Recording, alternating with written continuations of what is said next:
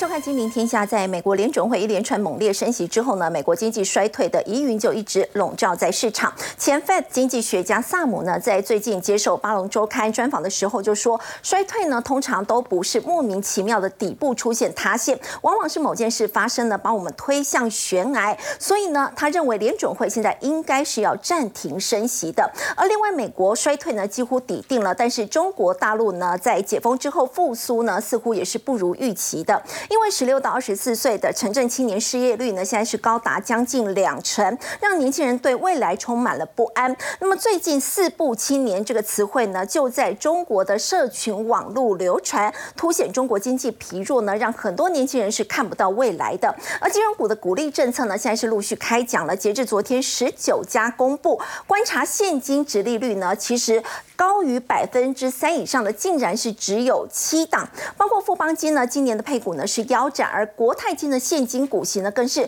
创下了十二年以来的新低。不过呢，在今天的股价呢却是不跌反涨的，是代表已经利空出尽了吗？我们在今天节目现场为您邀请到统一证券专业副总经理吕中达，各位好，资深分析师陈威良，大家好，资深产业顾问陈子昂，大家好，资深分析师林有明。大家好。我们先请教微良，美国的经济呢，是不是真的已经是这个衰退到了呢？我们看到呢，在这一次美国第一季的这个 GDP 公布呢，是低于预期的，但是没有想到通膨的问题还是很严重，所以现在美国联准会是陷入更加为难了。哦，的确，这是一个两难的窘境哦。那根据呢前 FED 经济学家萨姆最近呢在接受专访时候所提到的，哦，他认为呢，美国现在其实呢，因为本来就已经体质非常脆弱，那经济呢越来越疲软状况之下，现在好像呢正在走向那个衰退的悬崖边。那他呢特别引用一个其实全美国人都知道的威利狼，这是一个这个在美国大概大家从小看到大的一个卡通了。那这个威力狼哦，常常就是跑跑跑跑，突然呢就跑到悬崖边，然后就掉下去了哈。所以他形容就是说呢，其实美国现在哈感觉是慢慢靠近那个悬崖，但是在这个过程当中呢，其实一定会有某一件事情。哦，它会引发呢这个经济最后就是滚下这个悬崖。那你例如说以前的一个情况来说，啊，像网络科技的时候，美国经济呢明显的衰退，那就是因为泡沫化，那整个泡沫破灭之后呢，整个经济就。哦，受到重创。那另外呢，像这个二零零八的时候呢，是因为刺激房贷事件压垮了美国经济。还有像近年来就是呢，COVID-19 新冠肺炎疫情等等。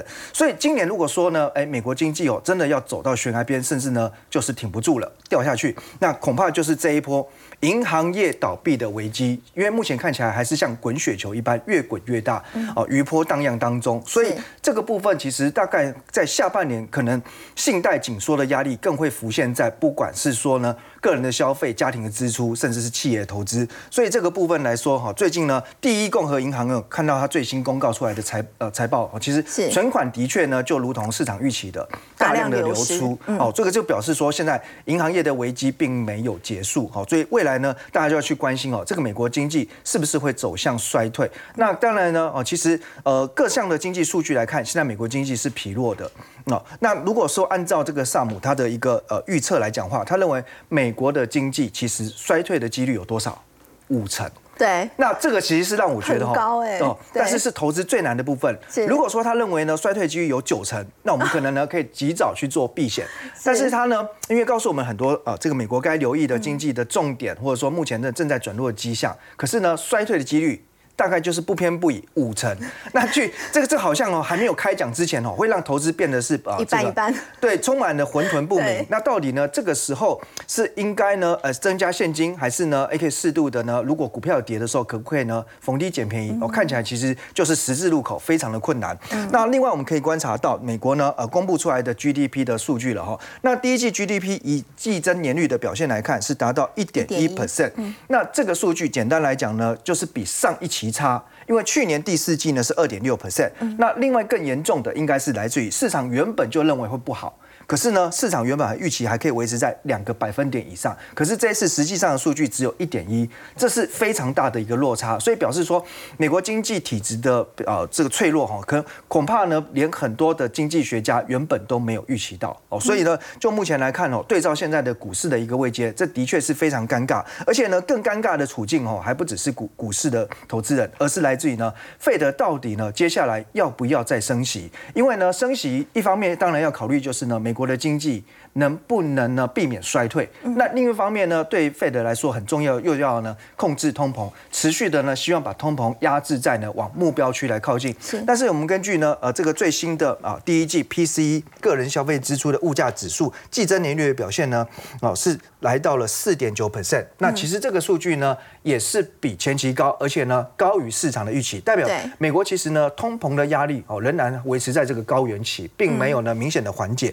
所以对于呃 FED 来说，其实现在的呃利率决策会非常困难，因为一方面呢，美国的经济已经摇摇欲坠了，可是呢，它从去年打到现在的通膨成效仍然是不如预期。那如果升息，恐怕呢会让美国的经济雪上加霜。那如果在呃五月份或六月份呢停止升息的话，那会不会让通膨呢？哦，这一个星星之火又足以燎原，又重新呢点燃起来。所以呢，根据现在哈 Fed Watch 的一个观察，五月份哦，就是即将到来的下个月初，那 FED 在升息的几率呢，仍然是高达八十八点六 percent，大概将近九成。所以看起来呢，五月份应该没有太大意外的话，就是会再升息一码。哦，但是对于后续六月份呢，呃，会不会再升息？哦，这个可能就要再持续观察。所以呃，原本市场预期就是五月份呢，就是在这整轮的升息循环画下句点。哦，现在看。看起来呢，仍然还是有一些变化可能性存在。好，如果美国的经济成长不如预期，那么通膨的问题也还是很严重。现在呢，其实全世界都会寄望中国大陆可不可以带动全球的经济，包括像是 IMF 啊，很多的这个机构都认为呢，这中国大陆在解封之后可能会成为这个全世界经济成长的火车头。但是要请教微良，现在解封之后，这个复苏似乎是有点不如预期。对，这个有点好，雷声大雨点小。这个去年解封之后，大家当然认为说中国经济坏了这么多年，中国股市呢也打底涨打了这么多年了，哦，总该应该有呃比较呢明显的复苏或反弹的表现。哦，那的确呢，如果从呃这个表面的数据来看，也就是说呢，在目前。美呃，中国所公告出来的第一季的经济成长率是达到四点五 percent，那反倒是优于市场预期。这个跟美国来做对比的话，看起来呢，中国好像呢对整个现在全世界经济应该是投下了强心针。可是事实上呢，却不是这样子哦。那虽然呢有很多的外资机构也也这个开始附和，把中国的 GDP 调高到呢可能五趴以上，甚至超过六趴。对。那最近 IF 呢也提到哈，估计呢到二零二八年的时候，中国在全球 GDP 的成长的贡献占比可以达到二十二点六 percent。那相较于呢，呃，在二零二八年的时候，美国只排第三名，只占十一点三，哦，第二名则是印度，那所以呢，中国呃跟美国比起来，它对全球经济成长的贡献程度，足足是美国的一倍以上。那看起来呢，似乎就是一片荣景哦，但是真的是这样子吗？我们说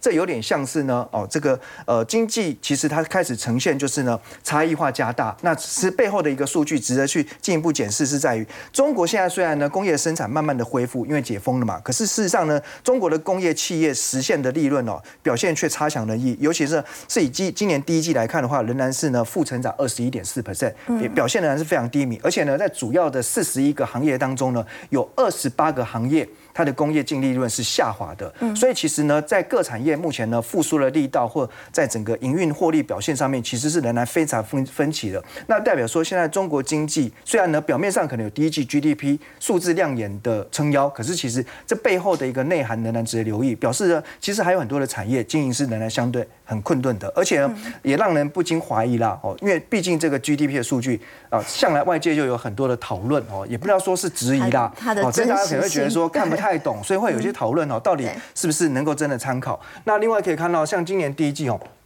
中国的一个地方政府啊，因为频频的发债，哦，因为其实财政收入短缺哦，所以这个未来这个问题呢，可能也会进一步形成是呃中国的债务危机的一个未未爆弹哦。那另外来看的话呢，呃，以最近的一个股市表现哦，其实也是差强人意哦。大家都说啊，中国股市打底这么多年了，那解封之后呢，总该有一个利空出尽，好歹是一个中期反弹哦。那如果我们观察呢，所谓在美国上市的中概股，那通常会以纳斯达克中国金融指数的表现为依归哦。那这部分可以看得出来哈，明显的到目前为止还是相对疲弱。那最近其实市值大幅减少，资金也大量流出。那四月份呢，到目前为止来看的话，跌幅是超过了十一趴哦。那这个是创下呢去年十月以来最惨的一个月。最惨的一个月。对，那当然呢，对投资中国基金的朋友哦，其实你就要留意中概股呢，目前哦相对还是有估值偏高，而且获利下滑压力。而且即便是这样子，不要忘记，其实纳斯达克的中国金融指数里面成分股最大的第一档个股是什么？是台积电，所以难怪这一段时间呢，台积电也受到了一些外资的卖压。好，刚微良带我们看到呢，现在美国的经济呢，几乎可以笃定说呢，是会面临到衰退的情况。但是原本呢，大家寄予厚望的中国大陆呢，没有想到在解封之后，似乎这个复苏的状况也是不如预期的。那么尤其是他们年轻人的这失业率有非常的高，将近两成，等于是每五个人当中就有一个人失业。要请教有明哥，在最近呢，他们网络上就出现了这样一个词汇，叫做“四不青年”，而且很多年轻人对未来没有信心啊，开始到庙里面哦去抽签啊求神。拜拜。对，我想，因为中国是无神论啊，所以能够到庙里去拜拜的话，表示事情真的很大条、很严重。好，那这个地方的话，因为到今年三月中的时候，你看去呃寺庙的这个景点啊，它的这个门票收入大概多了将近快三倍，三十岁以下的人占半数，所以很多人是选择在上班跟上进之间选择上香，然后在赚钱跟奋斗之间选择感动上天。好，所以那他们去的这个地方是卧佛嘛，所以卧佛就是求 offer 啊，对，而且他们这样，学长姐啊会告诉你。他说：“你现在这个地方，你去拜的时候啊，你身份证字号要讲清楚哦。好，你家的地址啊，你家里有几个人讲清楚，不然的话，因为拜的人太多了，佛陀 case 太多，他要把你的 case 压到最底下，因为他什么都不知道。所以现在的一个情形是啊，年轻人已经是茫然茫然无所这个适从了。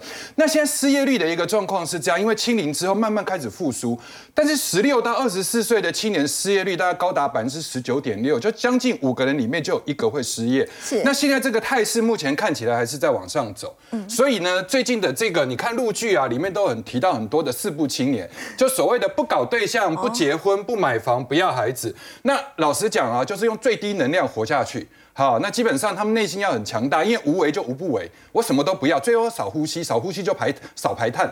那最近他们强调了四个字，叫卷躺论线。卷我们之前讲过了嘛，就是努力奋斗。好，躺的话我就是双手一摊，我去找阿姨了。躺平，躺平了。那润的话就是 run，那什么叫陷呢？陷就是陷害。啊，对，因为限就陷害，就是无差别的攻击别人，对，然后来宣泄。因为为什么有些人可以 run 的，他早就 run 了，所以会留下来的，他 run 不出去了，所以他只能陷。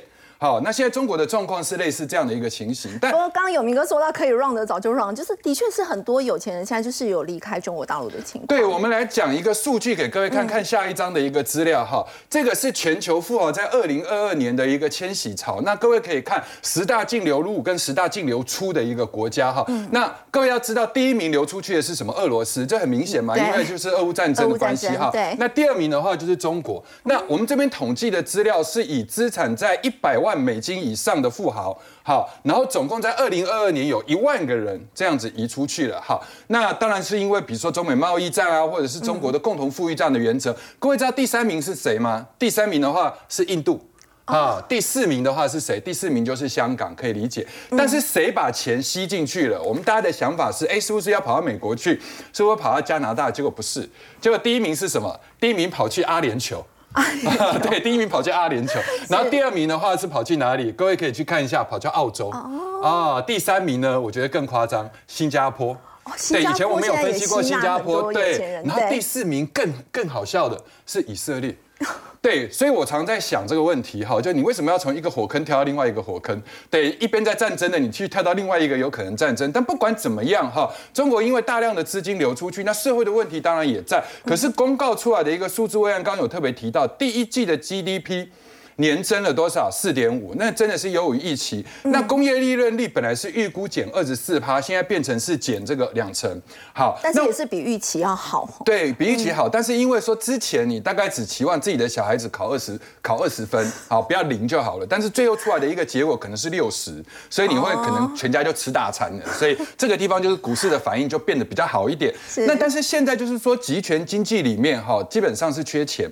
那缺钱的情况之下的话，有一种东。东西叫做发债，所以地方就一直不断的用新债去还旧债，所以你看哦，像五个省份发债已经超过人民币一千亿了。哇，对，那这个债务就当然就是一直往后，一直往后递延。那这个就是现在目前中国的一个状况。所以我们刚刚提到的，不管是四不原则、四不青年，那现在我们来看看这个股市到底要怎么走。那我要提醒大家哈，因为中国经济比较不能够用常理来分析，因为它毕竟不是一个所谓资本主义的自由流通的一个社会，呃。自由流通的一个经济，所以相对来讲，它是有很多的政策，政府是可以思维，包含像地方发债的部分，或者是他把有很多隐藏性的一些债务藏在国企、藏在四大银行里面。但是现在目前看到的话，如果以 A 股的角度来看，那 MSCI 这个部分的话，当然都在前一阵子的时候都有投入，因为大家认为说中国的这个呃所谓的复苏、疫后复苏的状况会变好。但事实上来证明的话，它是慢慢的往上走，但是这个走的速度非常慢。那你能说它不是牛吗？它也是一只牛，但是这个牛呢，连水牛都不是，它是蜗牛。对，因为它走的非常 非常的慢，对，它还是牛。那 MACI 这边提到了中国的指数目前的预期营业利率本益比哦是七点六倍，那七点六倍老实讲是比台湾还要低。好，那过去的绩效来讲的话，过去的平均水准还低了大概九个 percent。那 MSCI 整体来讲是相对于，比如说台湾、韩国、日本，或者你去看到的亚太的印度等等，低了百分之三十四，比标普五百低了百分之四十五。那这个意思就是说，其实大家其实在对这一段来讲的话，其实它股价还没有涨到让大家会觉得说回到你的企业利润率。那这里面就要提到一个重点，你的企业利润率到底是真的还假的？哦，对，那如果你定义的是真的的话，那现在的股价是不急的，就是它还没有反应。好，那如果它是假的的话，那当然就另当别论。那这种现象以前在二零二零年的武汉封城、一八年的贸易战、一六年的硬着陆，哈，就是当时的地方债危机之后，一五年的股市泡沫都有类似这样的现象。所以做一个简单的中国大陆股市的一个结论，就是它现在的一个情形是有一点点悲观过了头，但是它还没有完全的去反映。好，就是它应该要有的估值，但是现在大家把它后面的这一段可能不如预期或衰退，都已经把它内涵在股市里面，最后呈现出来的结果就是蜗牛一只，好，就是慢 爬呀爬呀爬山河，对，就慢慢的爬。那台湾的一个部分的话，中国其实不好也会牵动到台湾，一定会牵动到台湾，但是因为各位知道我们明年就要大选了嘛，对不对？所以从现在开始，各位要习惯会有很多这个大官宣。好，这个出来，像我们最近哈，我们就公布了一个两年前的资料，这个蛮有趣的哈。两年前行政院主计处就公布一个二零二一的一个资料，他怎么公布呢？他说这五年来的国富统计，他所谓的国富统计的意思就是一国经济部门拥有的资产总额，包含像家庭、非营利事业、企业跟政府，把他们的资产加起来，然后去除以你国民有几个人，然后最后出来的一个结果是，平均每户的净资产是一千三百五十九万。看起来很好哎，很好啊，日本鲱鱼一定有啦。对，但是我不知道电视机前面的观众，你有没有觉得这个体感温度？你觉得这个是有没有很实际啦？就一千三百五十九，但是对很多中国大陆的人来讲的话，一千三百五十九他也不用躺啊。对不对？但是现在问题是你这个数字怎么算？你看从一七到二一年的话，你看从这个年增啊，就是毛额的部分是增加四点一五，你看从一点多到四，净额的部分是从零点七五到三点六四。但是问题是它的算法很简单，就是把所有的国内的这些什么机械厂房、房屋投资、股票全部加起来。那他把全部的，就像我们资产负债表里面左边的资产全部加起来以后，去除以我们总国民数。可是问题是，这里面有很多是台积电盖的厂，很多是红海盖的厂，或者是你去看到有很多是绿能，对不对？因为最近鼓励，可是那些东西我用不到。对，它不是我的资产，所以体感温度很低，所以体感温度就非常低，所以我们才在讲说一三五九这个数字的话，其实基本上是大家会质疑啦，哈，就是三三条线加十个 问号，四只乌鸦。然后台股的一个部分，那为什么我们今天还要特别提一下台股？就是其实从入股也好，从排骨也好，它都有类似的一个共同的状况，就是我们看到的所有的消息面基本上是不好的，但是股市却是在怀疑之中、半信半疑之中，慢慢的在成长。那你能说它没跌吗？它有跌，像最近几个交易日里面，指数不是就从快一万六。又跌到快一万五，对不对？这其实最近跌下来的时候，OTC 也跌，跌得很吓人。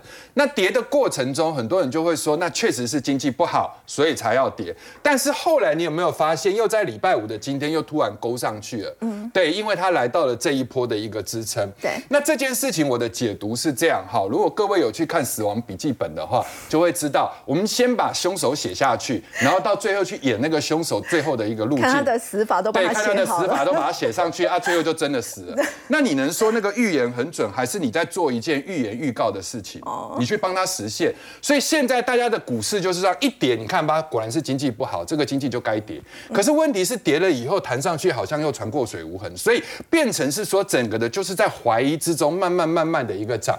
那我觉得包含台积电也是，因为讲台股就一定要讲到台积电，我们这边会提到台积电的整体的状况是不好的，但是这个有点像入股一样，我本来预估它非常非常的差，比如说第二季的一个状况应该是季减四到九趴，就它出来是四到七趴，你觉得赚了两趴，那股市就很开心，对，所以它现在就是维持了一个慢牛的状况上去。那这里跌到了这里的话，我觉得四百八十八这里是三条很重要的线，一个是半年线，一个是年线，一个是前坡缺口，那都在这个地方的话，它就会形成反弹。那未来上去有压力，但是如果以盘带跌的话，整体的台积电也好，台股也好，陆股也好，可能它的股市的走法会相对来讲跟经济面有点脱钩。也就是说，今年的股市大家要有一个前提，如果股市完全 match 基本面的话，不会有人亏钱。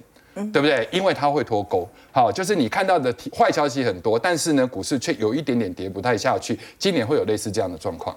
好，刚刚有明哥带我们看到呢，台湾现在其实平均每一户的净资产哦，最近公布呢是一千三百五十九万，这当中呢是年增率百分之八以上，其中又是以有价证券哦这个股票增加呢是比较多的。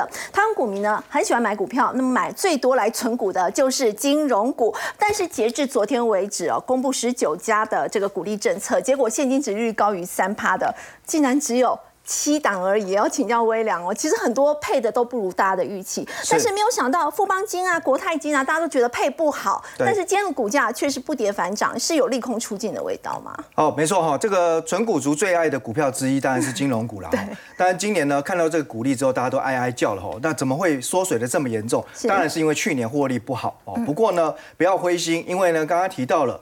哎，鼓励政策公告完之后呢，其实就像是呢，把最近哦这个闷锅的利空啊掀开来，然后是发现呢利空不跌了哦，尤其呢法人也开始呢逢低回补加码了，那代表什么？其实反而后面可以值得留意是呢。会不会营运开始触底回温，然后呢带动股价有波段上涨空间？所以未来如果价差能赚两成，你就不必在意呢，殖利率少掉了两趴，不是吗？好，所以我们可以来看一下哈，目前已经知道的金控公司啊，其实十四家金控有两家已经确定不配任何股利，星光金、国票金，那还有三家呢还没有宣布，所以其余的呢都已经公告在这里了。那大致上呢，目前占据呢殖利率最高的就是兆丰金啊，因为呢它现金股利还是有一点二四元。所以呢，算起来现金值域部分哦是三点六六。那我们暂时呢先不考虑股票股利这个部分。那这样来讲话，超过三趴的还有永丰金跟元大金。那其实大部分目前已知的哈，包含像富邦金、华南金、国泰金这几家，大概介于两趴多。所以其实呢，两趴到三趴，真的就像是我刚才所说的，这个差距也许大家就是在一到两个百分点啦。哦，毕竟是有限的。那如果你是长期存股哦，其实那么多年了，哎，公司呢以前赚钱的时候也有呃回馈给大家嘛。那也不用呢，因为今年哈，这个缩水了，对，然后就这个就弃之而去哈。其实要共体时间一下啦，哦。但是呢，我们除了考虑值利率之外，哦，那为什么我说要留意价差？哈，因为其实呢。在评估金控股的投资价值的时候，除了看值利率，还有一个重要观察指标就是股价净值比。哦，这是金融业一个非常重要的指标。哦，通常我们会看股价净值比。那到底怎么样的股价净值比较高、叫贵？什么叫低、叫便宜？其实就要参考历年的区间。那每家公司情况略有不同。那我已经简单帮大家计算整理出来哈，这些金控公司历年平均的本呃股价净值比。所以你可以去对照一下哈，会发现一件事情哦。刚才讲值率比较高的公司，你千万不要因为呢，哎，被殖利率又吸引过去了啊。因为像兆丰金来讲，它现在股价净值比大概在一点五七倍，可是它历年的股价净值比平均是一点二五倍，所以换句话说，它现在的股价所反映出来价值是高的哦，是比以往的历年平均值来的贵。对，所以这个时候呢，如果你去买兆丰金，假设是为了去领股息，有可能就会赔价差。所以照这个角度来看，哈，就买贵了。我们简单跟大家分享结论一下哈，其实金融股的投资心法，第一个呢，值域当然重要啦，哈，但是呢，股价净值比你绝对也不要呢忽略了它，因为这也是评估投资价值很重要依据，避免呢买贵了买高了。那事实上呢，金融股长期来讲哦，你说值域有没有特别高？其实也没有，大概就是呢平均在三到五趴之间。那反而值得留意是他们的股价振幅哦，那一年当中有时候呢常常有一二十趴的波动，反而高于值利率，所以呢长期如果哈死抱不动的话，容易呢。纸上富贵，报上又报下，赚价差有的时候呢，对于呃懂得操作的朋友，其实更更优于去领配息。对，那如果是配股票股利，反而可能要留意，万一股本膨胀太多的话，EPS 稀释也会造成股价的压力。啊，不过其实事实上还有一些这个泛金融股也是有相同的道理，微良可以带我们看。好，那我们简单来讲哈，其实纯金融股呢，来一个超级比一比啦。好，那如果呢，呃，同整的十年来的哦总。总和它的一个报酬率，也就是说呢，把价差、把除权除息全部还原之后，那我们直接来看哦，年化报酬率最高的是玉山金哦。可是呢，因为它近年来股本大幅膨胀，未来十年还能不能有这样子的黄金成长哦？这个就要打上问号。那另外来讲呢，和库金十年来的年化报酬率也不错，有十二点五八 percent。那我来。做呃一个比较，就是说呢，跟国民 ETF 元大五十跟高股息相比哦，那目前可以看到哈，投资元大台湾五十呢，其实赚的就是呢它的价差为主，它值率并不高，可是十年下来它年化报酬率有十一点四六。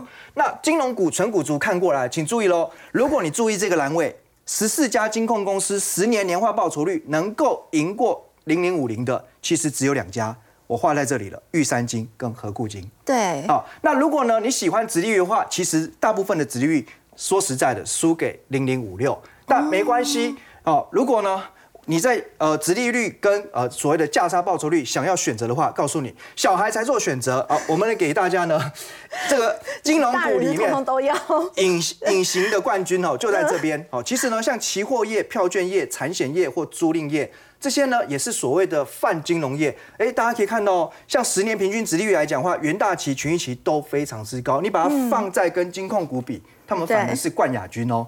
那像华票也有高达五点八 percent，那新产也不错。那至于说呢，你要呢股价很会涨的，那当然就是租赁双雄玉龙跟中租，十年的年化报酬率都超过了十九趴，将近两所以虽然说他们今年的股息也不见特别高哦，但你说殖利率不好，其实是因为它股价很会涨，对，所以让它的殖利率变低了。所以从另外一个角度来看，我认为呢，这几家公司期货啦、票券、产险或租赁，其实也有呢独特的投资价值。所以是有赚到股息。有赚到这个加差的部分。好，另外我们来看到呢，其实说到台股，台股从去年这个十月的低点一二六二九开始起涨，到现在已经反弹了三千多点哦，这个涨幅呢是达到了百分之二十六的一个幅度哦。我们要请教这个吕副总，现在它这样涨成到现在这样的一个情况的话，到底是反映什么样的一个利多？很多人会觉得这段时间明明看到的基本面都是不太理想的，是无稽之谈吗？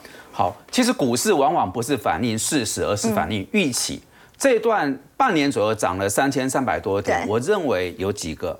首先就是大家觉得 CPI 美国的通膨已经由高点往下收敛降温，所以预期联总会的货币紧缩就不会像前面我们大家所经历这种暴力式升息，它的利率政策会比较趋缓，甚至有机会由紧而松或是降息。那因为有这个预期呢，我们现在市场非常有效率。它就先反映在前面哈，那这第一个就是总体先反映降息了。呃，这就是待会我们要谈有不同的解读，有些人觉得是反映它升息到尾巴，有认为是有机会由紧而松，甚至有部分觉得它会反应降息。那这个市场为什么现在但我们要谈这个对货币政策看法很分歧，所以市场就有不同的见解反映在它的价格上面。哦，第一个可能就是对美国利率政策不同看法的一个预期。第二个就是在整个台股里面，这个一千八百家上市为公司，其实跟半导体有关的，大概占了快八百档。所以，我们这里基本上是一个电子股为首的权重。那如果是电子为首呢，就来看去年为什么大跌，因为它是对利率最敏感的。很明显，就美国十年期公债殖率就可以拿来对比我们台股的一个股价。我们发现，我们这些。股票在半导体的全资股，它的股价跟美国殖率，它是一个负相关的概念。嗯，对，它联动，而且是负相关。相关。美债殖率反映通膨，它越往上走，我们这些全职股在半导体它就往下。下。当然，现在颠倒过来的逻辑，因为我们都认为通膨趋缓了，利率政策会由紧而松，所以呢，你之前的利空现在就变成利多，因为它。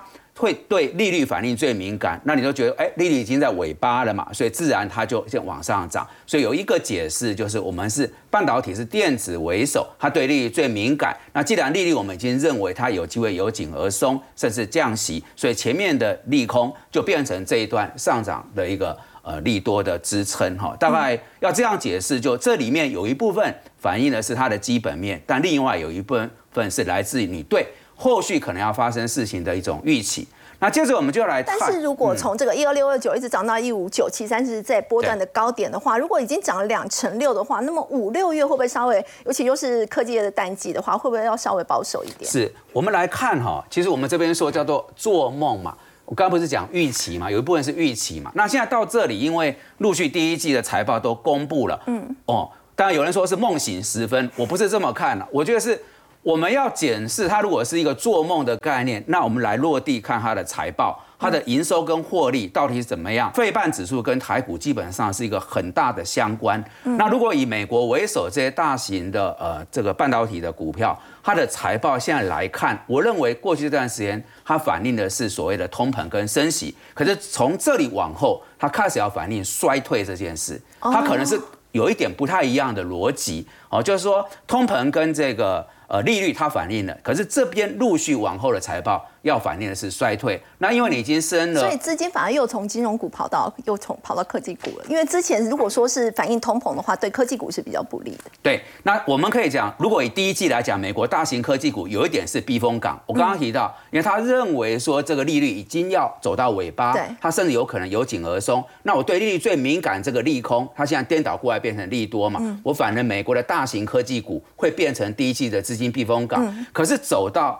我刚刚提到。前面有梦嘛？可是你到了这个第二季的这个部分，开始要检视它的财报，他发现哇，好像没有如大家所预期的哦，所以我才说后面你就要开始要看财报，除了总计以外，财报会跟股价产生联动。再来这边非常的棘手，我要讲比较深刻一点。眼前我们把它叫做一个叫三元悖论啊。什么叫三元悖论？它有三个东西在那里，第一个是压通膨，第二个是稳经济，第三个是救金融。然后，在过去三十年，美国联总货币政策里面有一个很重要的学理依据，就是泰勒法则。泰勒教授目前任教于史丹佛大学，而我的指导教授他曾经在联总会做了九年费城分行总裁。他退休后，现在就是泰勒的同事，还在史丹佛做货币政策研究员。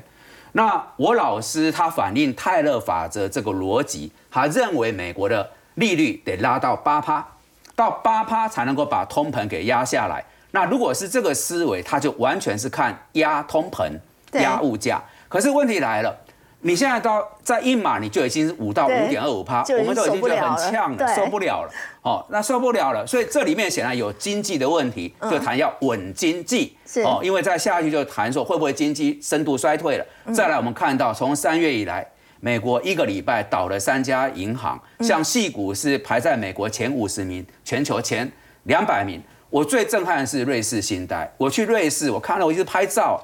一百六十八年这么很资深的银行，也在那个地方出了问题。所以这里就看出什么？如果你利率在这个位置，还有一个是金融体系的动荡。那整个结构在于你在压物价、稳经济跟救金融这三个摆那里。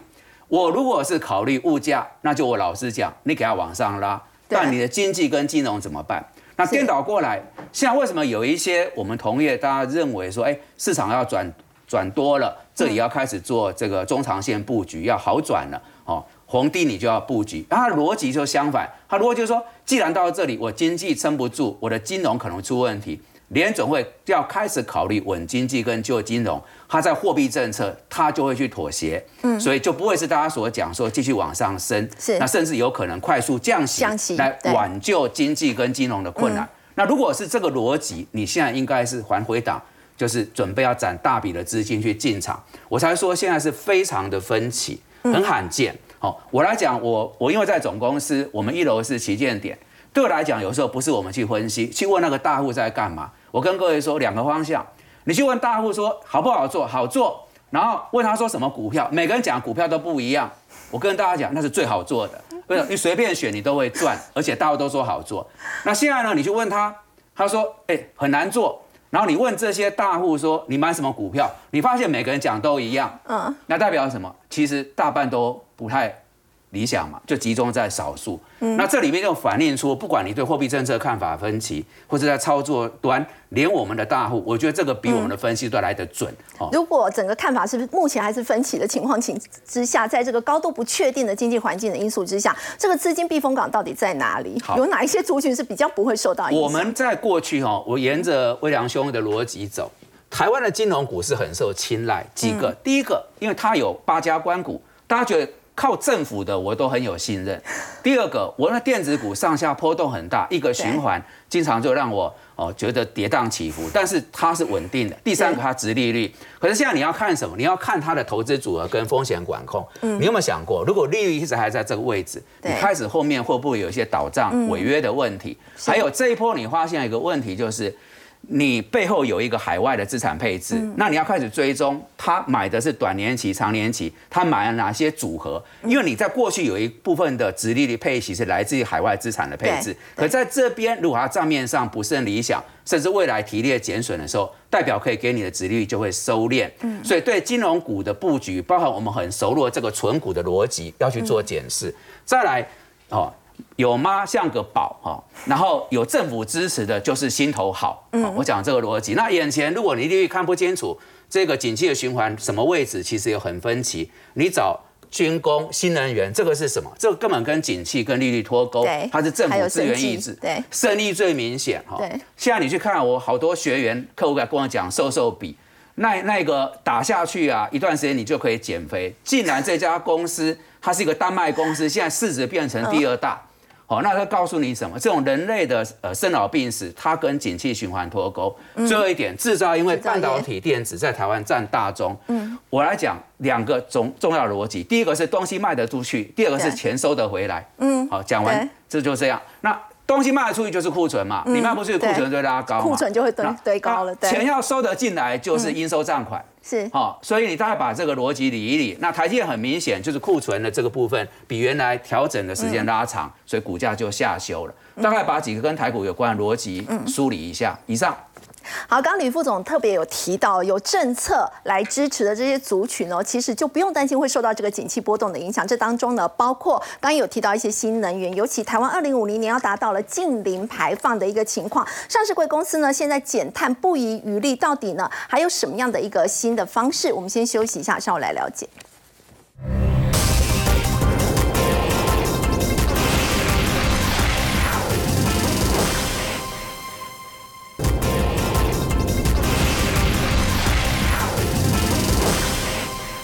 七八月呢，就会成立碳权交易所，那么也带动了绿碳概念股在最近真的是飙涨。不过陈顾问，其实我们说到固碳能力，如果比较强的应该是蓝碳。对，呃，一般呢，现在台股最热门的啦，讲谈碳权，其实谈的都是绿碳，绿碳就是谈林地。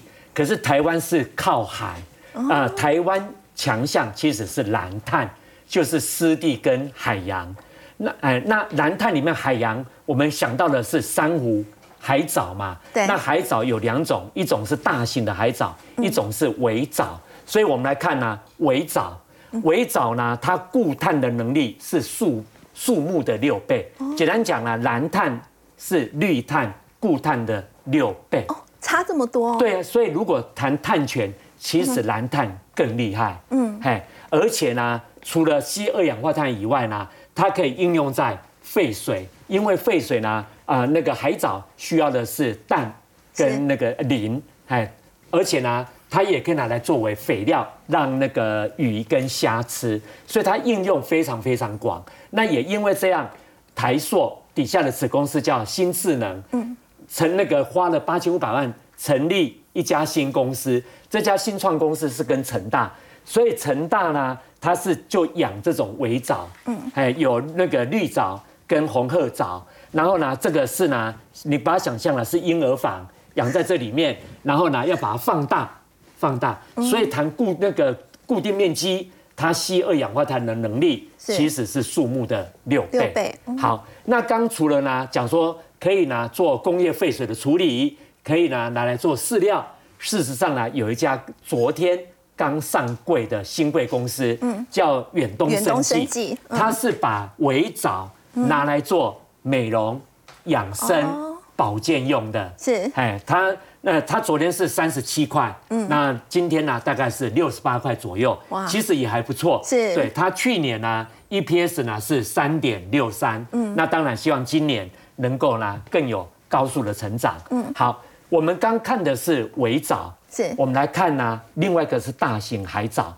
我们都知道呢，红海有在做那个林地对。绿碳，可是呢，大家都忽略了那个红海呢，最近呢是跟海洋大学合作，它也切入了蓝碳，所以呢，呃，海洋大学跟红海合作，呃，它是要做永续海洋。循环资源，那什么叫循环资源呢、呃，我们我们先看那个下一页，哎，对，好，这是呢废建材，就像我刚讲的哈，那个澳洲的学者发现呢，蓝碳就是湿地跟海洋，对每单位面积固碳的速度效率是绿碳的六倍到10六倍以上，甚至可以到十倍。对对，好，那我们看啊，红海怎么做哈？这是废建材，就是我们房子敲掉啊，不是有废建材吗？对。那斐鱼你知道吗？废建材你要回收，是你要付钱给回收公司的。对。那一立方米就这种一立方米是呃政府公告是八百块，800块可是现在是一千六到两千六一立方米哦，一立方 所以你想一间房子敲下来多少？哇，对，那红海呢，就是把这种废建材，嗯，你看哦，每年能够产生一千万度的废建材，嗯，没有地方去，然后他怎么做呢？先把它破碎，然后变成泥浆，是。泥浆以后呢，他用法国的技术，用三 D 列印，列印成什么？那个珊瑚跟海藻可以住宿的藻礁。所以用这个废弃的建材，用三 D 列印的方式，就可以变成藻礁。藻礁，对，而且这个藻礁是海洋大学呢设计过，是是。专门给珊瑚、给珊瑚还有大型海那个海藻所住宿的。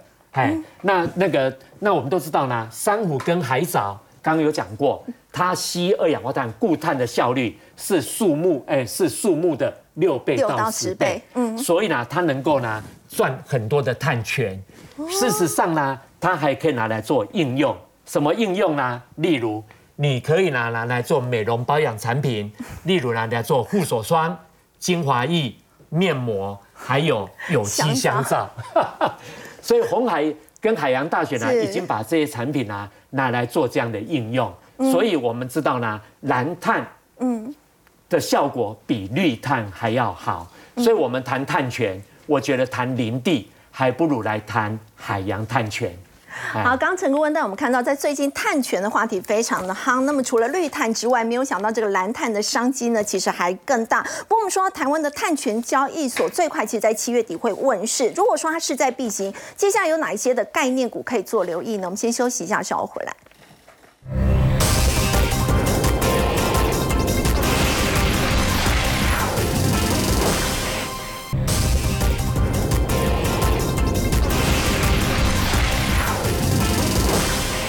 好，请教有明哥，台湾的碳权交易所七月最快就会问世了嘛？那么有一些相关概念股可以做留意吗？好，第一个部分的话，碳权交易所是一件很大条的事情哈。那怎么说呢？我们做一个简单的比喻，比如说斐啊，你想要去买一个 De Beers 的，或者是一个卡地亚的一个钻石，那你怎么知道这个钻石到底好不好？你要看什么东西？看证书，看证书，对，不然的话，我怎么知道我会不会买到假钻？我知道我的这个钻石的这个成色大概是怎样。碳权交易所其实在做的就是这样的一个事情。所以刚刚陈顾问有特别提到了很好的观念，比如说碳汇，碳汇这里面有绿碳、蓝碳跟黄碳，但问题是我们现在整个市场上着重的东西都是在谁有这个碳权，但是我们现在要了解到说，那我为什么需要碳权？那如果我需要碳权的时候，我要跟谁去买碳权？那谁可以告诉我像钻石一样的一个证书，说这个碳权基本上是 OK 的？对我可以买，然后我自己不够多少，我要去买多少。所以我觉得现在这一个碳权交易所，其实真正的重点应该是来自于它后半部的一个供应链。所以后半部的一个供应链，市场上在想的是碳权的交易，但是真正给碳权、给证书、给标准，怎么去认证，把碳足迹抓出来的，我认为那个应该才是重中之重。所以现在我们在碳认证的这个过程里面，去调查一家公司。好，调查一家公司有多少碳，能能卖多少。现在我们来看下一章的一个部分，大家以为这种公司在台湾很多很多，我跟各位来讲，这完全超乎你的想象。为什么呢？因为会去做一个碳足迹，总共需要多少的时间？从第一个月开始，要整整六个月的时间。半年半年，我们要盘查，我们要足迹，针对产品，针对公司整体的排放量。好，当你查完了之后，那国内有几家在做？到目前为止。七家是政府哦，国际通用的标准、ISO 的标准跟国内认证，总共只有七家。可是企业这么多哎，对我们总共有几家企业？有十九万家企业有这样的需求，可是却只有政府认证的只有七家。所以现在问题就很严重了，这个叫做什么？这个叫做僧多粥少。对，所以现在包含我们的环保署的这个署长就特别提到，他说出国比赛你就要用国际那一组，比如说你看的是 ISO，但是国内基本上你就用国内的这一套，所以它势必要开放。第二件事情是你为什么要搞一个碳权交易所？因为你要把 ESG 纳入财报。我举一个很简单的例子，各位在。在这个特斯拉还没有这个车子卖钱之前，你有看它的财报，它里面是不是有一个碳权交易？就是因为他拿那个碳出去卖了，所以增加它的一个获利。当时它还是在亏损的时候。嗯，所以我现在要讲的这个观念，很多公司去做风电，做了很久很久的一个风电都不赚钱，可是它有风电去换到了碳权，然后换到了碳权去交易所，在国际上卖到了钱，又挹注它的一个获利。所以现在国内当一旦要开放的时候，虽然这些公司都是没有上市。贵，嗯，但是有一家公司有被我们国内的人持有，好，比如说旭威这个碳足迹认证，他是真的有去发那个认证，真的有去做盘查，然后他的妈妈叫做谁？他的妈妈叫深威，叫深威能源。那深威的老爹是谁？深威的老爹是永威投控，所以他们整个集团里面去增加在最近持股所谓的续约旭威，其实就是针对你现在不要告诉我你有多少的农地、多少的蓝藻、多少的什么，我都相信。但是你给我一个标准，所以现在回头我们去看深威能源也好，永威在最近股市大跌的过程中，他们都非常的强，而且你有没有发现它的成交量，以周量的结构来讲，基本上都不是天量就是次天量，可是股价却没有创新高，大家可以留意。好，我们先休息一下，稍后回来要关注的是联发科在今天的这个法说会到底是如何会牵动 IC 设计族群的表现呢？先休息一下，稍后回来。